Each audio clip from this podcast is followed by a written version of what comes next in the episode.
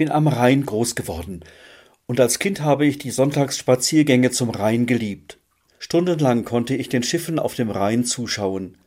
Ich kannte die Flaggen am Heck des Schiffes und wusste dann, wo jedes Schiff zu Hause war.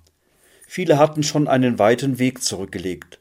Ganz spannend war, was die Schiffe transportiert haben. Kohle, Sand oder Baumstämme.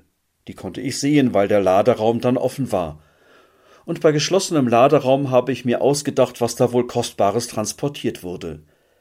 Viele Schiffe hatten so viel geladen, dass sie ganz tief im Wasser gelegen sind. Es kommt ein Schiff, geladen bis an seinen höchsten Bord.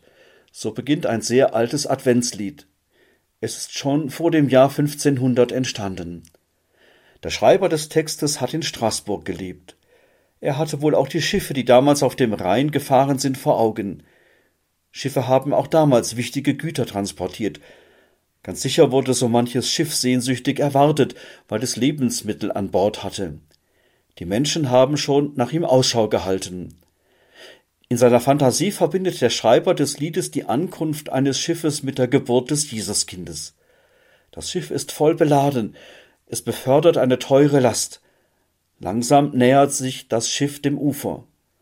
Und wenn es den Anker herunterlässt, dann ist das Jesuskind geboren. Der Liedschreiber verbindet diese alltägliche Erfahrung mit dem Kommen des Jesuskindes. So ist die Ankunft des Jesuskindes für ihn in seinem Alltag ganz real geworden. Und ich kann mir vorstellen, diese Einsicht hat ihn bewegt und ermutigt, seinen Alltag zu leben und zu gestalten. Vielleicht konnte er ja den Menschen mit mehr Freundlichkeit und Nächstenliebe begegnen.